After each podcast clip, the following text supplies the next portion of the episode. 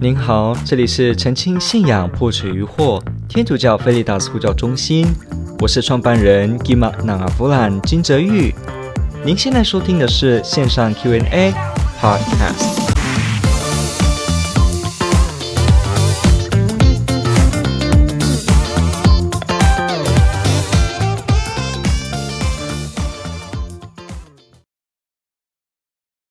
这个问题问得也非常好，感谢提问者。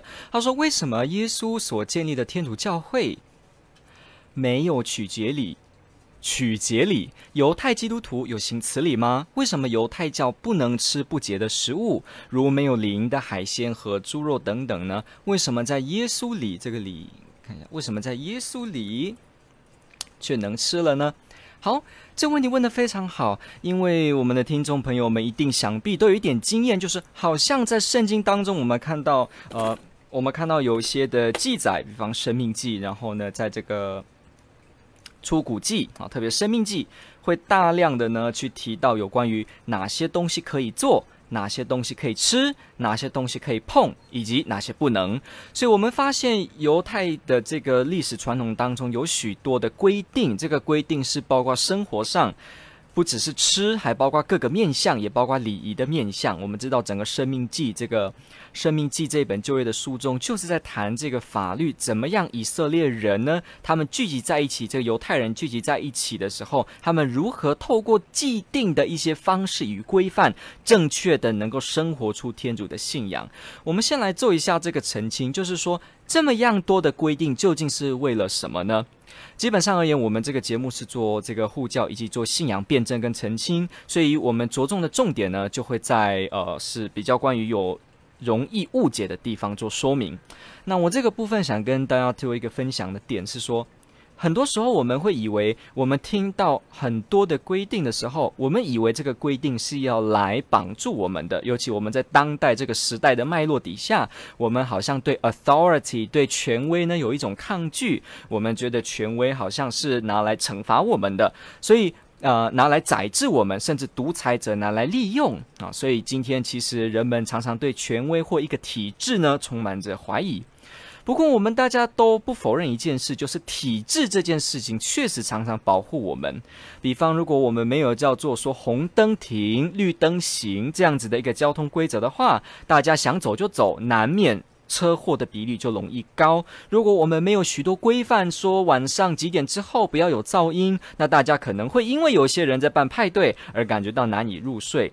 我们的生活当中大至小都有这样的面相，比方我们碰到某些，呃，有关于说今天，呃，这个学校要申请，时间到了。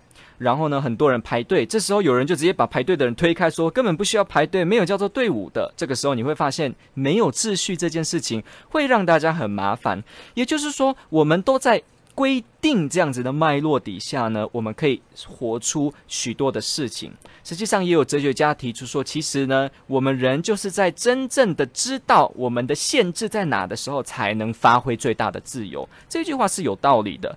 如果我们任何事情都是没有任何限制，无边无际，什么都可以做的话，那你反而会发现，那这样子会不会有害呢？但是如果我今天说，除了某某事你不能做，其他事都能做，如果有这样子的一个规定来帮助你，那你这时候就能够只要避免这件事，其他都能够做，这个让你得到最大的自由。你看，如果我跟你说，你什么都可以做，但发生什么事我不管，反正自己负责。这个时候呢，你会发现。你开始会怀疑，到底我可以做什么事？因为任何事都我不知道会发生什么，所以可能我试了一下，这个我就死了。比方，到底火可不可以碰呢？啊，我不知道，我的人就跳进去火了，那就死了。可是呢，如果我们有一些规定，比方火不能跳进去，火不能碰；比方我们一些规定说，呃。眼睛不能直视着太阳。我们发现有这些限制的时候，人就能够，当然这些是一个比喻哈，人就能够怎么样？他就能够避免他直视太阳，避免他碰到火，而在其他的领域上尽情的发挥，就能够发明出很多人类的东西等等。换句话说。有哲学家注意到这个点，是我们生活当中，因为有着限制，我们常常能够发挥最大的自由。大家可以自己想想自己生命中的经验，是不是这个样子？如果没有特定具体的规定跟限制的话，很多时候反而也得到迷茫哦。反而是有具体的这个规范，你还会知道那到底我能够做到哪，而且我不能做的地方，我可以发挥最大的力在别的领域上发展。所以，并不是完全说一个规定就是整个抵触我们的自由，这是没有必然的关系的。那。我们要了解到一件事情，就是规范这个东西竟然会保护我们，竟然很多时候会带给我们哈。我先不假设有一些独裁者他们乱用那这个法律，那当然这时候就会产生麻烦跟问题。可是基本上而言，我们都不否认。好的跟良好的规范性确实会帮助我们能够有社会上的正成长，不管是在哪一个方面。所以天主也是一样，既然天主领导了以色列从亚巴郎开始，Abraham 开始要建立新的这个所谓的天主的选民呢，开始要让这个。天主信仰在地上生根，所以犹太人被称为天主的选民，意思就是说他们是特别被选的一个民族，一群人，他们要在地上活出天上，他们要在地上示范天上，他们要在地上把天主彰显出来。所以为了达到这个目的。人总要有某种规范才能达到目的。如果你没有某种规范，那你的目的也达不到。你看，如果我想要当一个一百公尺跑步的世界纪录，那这时候我就势必呢一定要有某些限制。比方，我可能要少吃些什么，我的训练时间要加长，我每天的睡眠时间要多长。我们会发现，我要达到一个目的，都会连带着给自己一些规范。这是我们生活场景。天主也是一样，天主让以色列子民有这些规定。目目的不是要绑住他们，也不是要让他们没办法活出生命中的美好，反而相反，就是因为给予这些规范来保护，使得他们能够真正的发展，而且能够达到天主所要他们达到的目的。也就是说，我们每个人的生活当中都会透过某些的方法来限制自己，让自己能够达成某个目的。但是，好的方法比烂的方法。还要难能可贵，所以天主给以色列好的方法，就是透过这些法律制度，让他们能够好好的生存。所以，我们回到这个点，我先回答后面这个部分，提到犹太人说食物可以吃，不能吃。关于以鱼有灵的呢？好。可以吃，那没有鳞的呢？像是这些什么呃海鲜的这种什么贝壳啊、虾子啊、螃蟹这一类的东西不可以吃。那我们可能有时候有点惊讶，说为什么要把食物分成洁净与不洁呢？我们就回到这个脉络来说，就是因为天主用某些规范保护，时的以色列子民能够达到某个目的。一样的饮食的限制也有这样子的一个目的。什么目的呢？很简单，许多学者他们发现到。这些旧约圣经提到的饮食不洁与洁不洁不能吃的部分，其实很大的原因就是在保护以色列子民不要犯上传染病。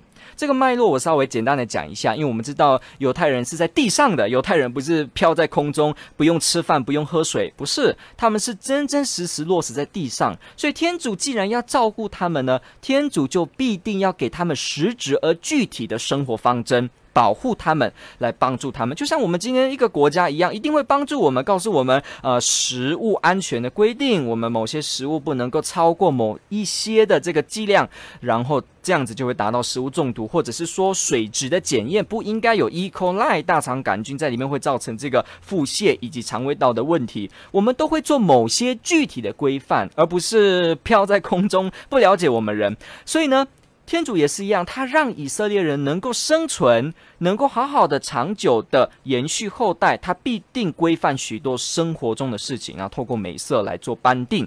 所以呢，饮食这件事情其实很大就跟卫生条件有关系。你要知道哦，其实以色列人这个历史当中提到的许多不能吃的食物，其实你都会发现，这些食物在当时的时代都是因为。他们之所以不能吃，是因为这些食物有严重的卫生疑虑。比方，我们就举这边的例子好了，呃，没有鳞的这个海鲜不能吃，像我说虾子、龙虾啊这一类的呃贝壳哈。大家应该有一个基本的概念是，我们今天都知道这一类的食物很容易食物中毒。我自己本身是学护理的，我们常常学毒物、毒药的时候，会去知道很多海鲜，尤其是这一类的，真的是很多的这个细菌在里面，容易让人造成感染。所以今天我们对这些生物的这些寄生虫的概念，我们很清楚的，我们可以了解海鲜，尤其是虾子这一类的。它很容易有感染的问题。所以在以色列那个时代，我们说在那个时期，他们卫生条件。不是像当今这么好，好像像有健保卡可以看病，不是的。那个时候人们要生存下去，也不是一个很容易的事情。医学也不是今天这么发达，所以想必呢，对于这些海鲜容易造成食物中毒、寄生虫感染的，连我必须澄清哦，这些。海鲜类有食物里面寄生虫问题，至今都还是没有办法完全解决。我们海洋捕捉上来的这些动物呢，还是一样都可以从里面检验出一大堆的这些寄生虫的。所以我们会去了解到一件事情。在以前这个时代，如果没有具体的规定说这一类敏感性的食物要拒绝吃的话，那以色列很可能会很多人就死于卫生问题。所以在这个脉络之下，你会发现到天主真有智慧，他不是因为很无聊说我就定了某一个规定让他们不能，不是，而是要帮助他们能够避免这些危险的食物。所以这个分类其实只是一个粗浅的，按当时的解剖学的概念来做的一个分类。因为其实我们今天可能知道，你说哪一种鱼真的完全没有鳞哦，其实可能也有一点困难哈。如果这里有动物学者，他们海洋的动物学者会了解。那所以。这只是至少哈，在那个时期没有那么多先进技术的时候，他们透过简单的分类有没有零，能够把握到至少最大公约数是对人体没有害的。所以这是先人的智慧，这是祖先传承下来的智慧。从这个角度来看哦，这个不解与结就让以色列人能够具体的存活下去。所以千万不要小看这样的一个机制。所以呢，关于这些海鲜的能够吃。还有具体的说鳞片鱼什么的，你要回到这个脉络去了解，你就会知道啊，原来这是有智慧的，而不是很无聊的，好像某种迷信一样，突然莫名的说某个食物就是不能吃，其实也没有那么无聊哈。那猪肉这个部分就了解了哈，这个猪肉也是一样，我们知道这个猪肉的生活习性，猪的习性好像在泥土中打滚啊，在很多的地方好像它什么都吃等等的，很多人以前有饲养的经验的这些古代人，他们就会了解到，好像这样子。猪也不是这样的健康。再来还有一个理由，就是说这个也跟宗教有关哦。就简单来说，附近有些的民族，他们对于猪肉哈，猪呢是有某种宗教意义的，可能有祭献，用猪来献祭哈。所以为了去避免犹太人的信仰呢，monotheism 一神的信仰不能被改变，所以呢这些规定也就连带着去帮助他们巩固他们的信仰。OK，好，那为什么在耶稣里却能吃了呢？OK，那我们就要了解耶稣吃不吃。吃鱼，耶稣是吃鱼的。我们也知道，这个耶稣复活的时候，在海边的显现，他就吃鱼。耶稣用五饼二鱼的时候，他就让鱼哈出现奇迹。那不只是这样子，我们看耶稣招选的门徒许多是渔夫，所以他们也是吃鱼的。我们从这个经文就可以看到，其实犹太人并不是所有鱼都不能吃，而是特定的。我们解释过了，就不再赘述。那有一个很重要的原因，说为什么这个？呃，有个很重要的原因，说为什么关于洁净以及不洁净这件事情呢？为什么到后来，到后来呢，会变成没有问题了？这是一个很重要的一个概念，是我们今天第二个要谈的，就是说，我们知道耶稣基督在福音当中，他曾经就被这个法利赛人挑战过，说：“请问到底要不要洗手？洗手这是很重要的一个取洁礼，哈，这是一个很自然的在犹太社会当中的一个洁净的一个礼仪。”是不是要洗手呢？那是不是有些食物不能吃？有些食物怎么样？我们应该要注意洁净与不洁净的问题。为什么有？为什么耶稣您的门徒好像在吃的方面似乎没有这么的忌讳？哈，似乎好像没有那么遵守这些有些取洁礼呀，还是这一类的事情可以跟人来往啊？像这样子的，那耶稣自己就曾经说过一个这个呃。耶稣自己就回答过这个问题哈，我想可以把这个经文给你们。他说，看一下，OK，这样找了。他提到一个经文，耶稣自己讲说，不是外面进来的东西让人污秽，而是里面出来的东西让人污秽。也就是说，到底哪些食物该不该吃的时候呢？耶稣提出了一个更高的精神准则，给了这个犹太人，让他们知道，其实我们今天无论如何一直在。斟酌所谓的哪一个吃，哪一个不该吃，我们是不是应该回到更原点？这个吃与不吃，这个洁净与不洁净，其实有一个更要命的部分，就是心灵的洁净与不洁净。也就是说，我们这个人一天到晚为了保持洁净，为了保持说我守法，所以呢，我是一个天主所爱的人。我开始用我自己的功行，用我自己的能力来压迫别人。好像我们今天有些看到，我们有些基督信徒也会这样子，好像认为我多参与什么，多做什么，我就能够鄙视别人，鄙视那些啊比较少来圣堂的弟兄姐妹。这个就是耶稣非常不同意的一个精神。我们没办法用这样的态度。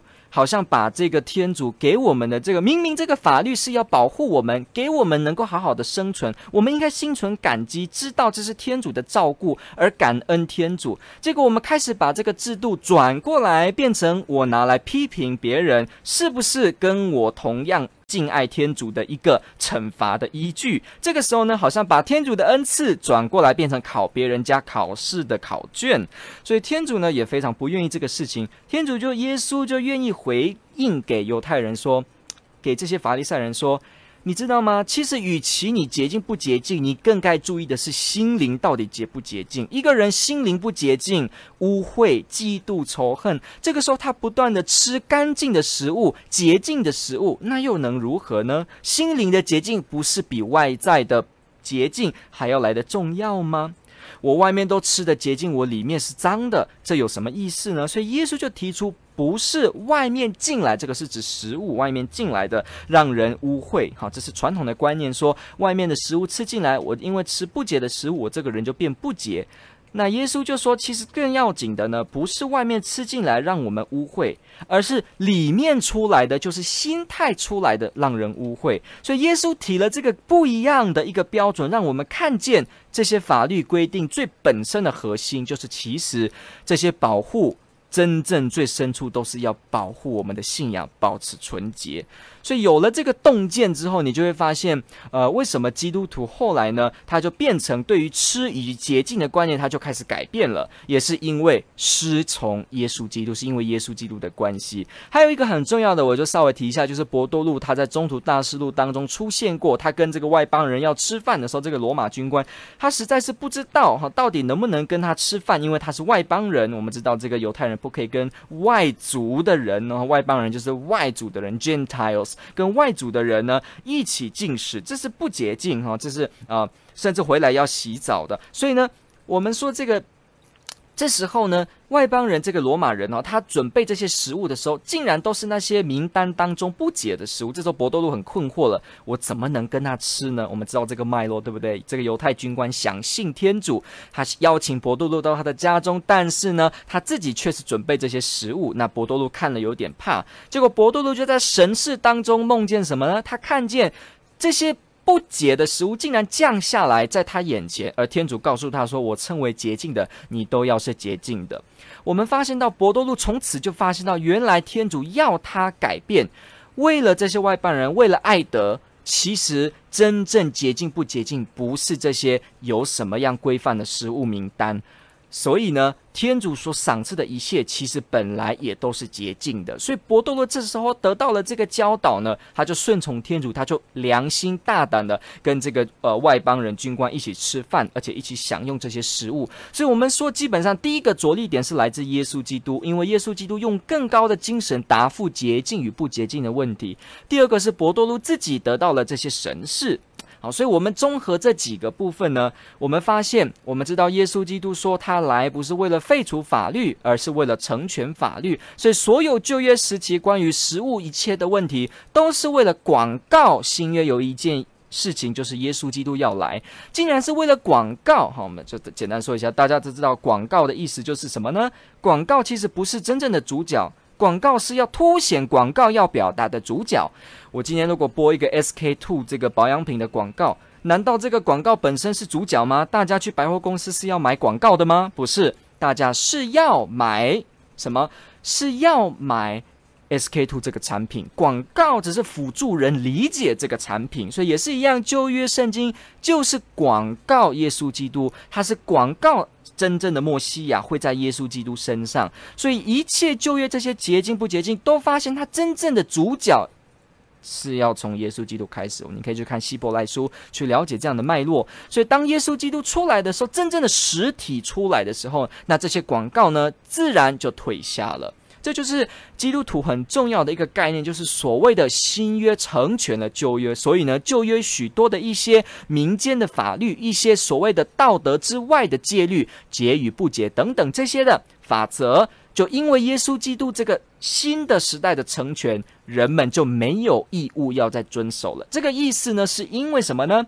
因为他们的广告作用已经完成了，好像我们知道广告都有一定的这个经费，对不对？电视机我们砸了一百万，然后呢，它会播几天，过不久之后广告达成目标了，广告就可以撤掉了。没有人一直看广告，然后呃都不买产品而只看广告，没有人这样。我们只看产品，广告只是辅助。所以一样的，旧约圣经提醒我们看见耶稣，所以当这些旧约的律碰到耶稣基督成全之后，人就没有义务会去再守这些。吃的这相关部分，所以呢，基本上而言，你就会说这个所谓的鱼呀、这些吃的这些事情，为什么洁净这些事情到了耶稣时代，它就能够有所完成，就是因为耶稣基督新时代的成全。好，所以我们最后就回到这个部分，竟然耶稣基督来了，去成全旧约一切的广告或者说预像，所以这个题目的第一个问题说，为什么耶稣所建立的天主教会没有取决你呢？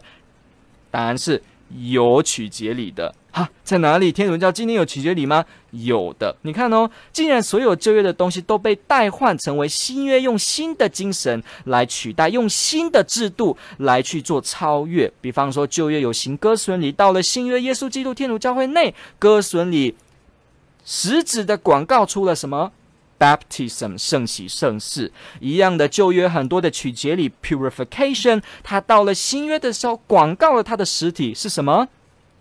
广告他的实体就是和好圣事 confessions，所以我们的和好圣事其实就是完全漂亮的。成全了旧约的取节礼，你大家应该知道，取节礼一直不断的，不管是洗手、洗器具、洗盘子、洗铜器、洗礼仪的东西，这些目的就是让我们回到这个纯洁，也是一样。我们基督徒生活当中软弱跌倒的时候，透过圣体圣事，透过特别透过。和好圣事，刚口误哈。透过和好圣事，我们也得到天主的洁净，所以也是一样。犹太人的这个旧时期，他们自然任何事情都会行取节礼。基督徒也是一样，他有了耶稣基督的成全，他继续的生活中的软弱，就会在和好圣事当中，让天主来洁净我们，来疗愈我们。所以天主教会有没有取节礼呢？有的，就是所谓的和好圣事。有没有割损礼呢？有的，就是我们的。圣喜圣事，感谢您的提问，这个部分问得非常好，感谢您，天主爱您。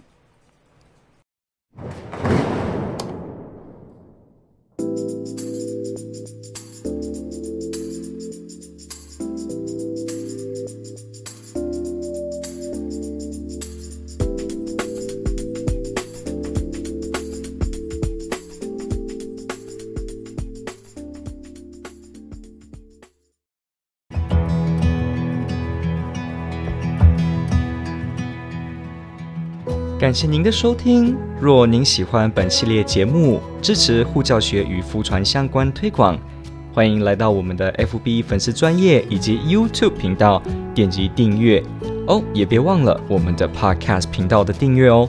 天主保佑。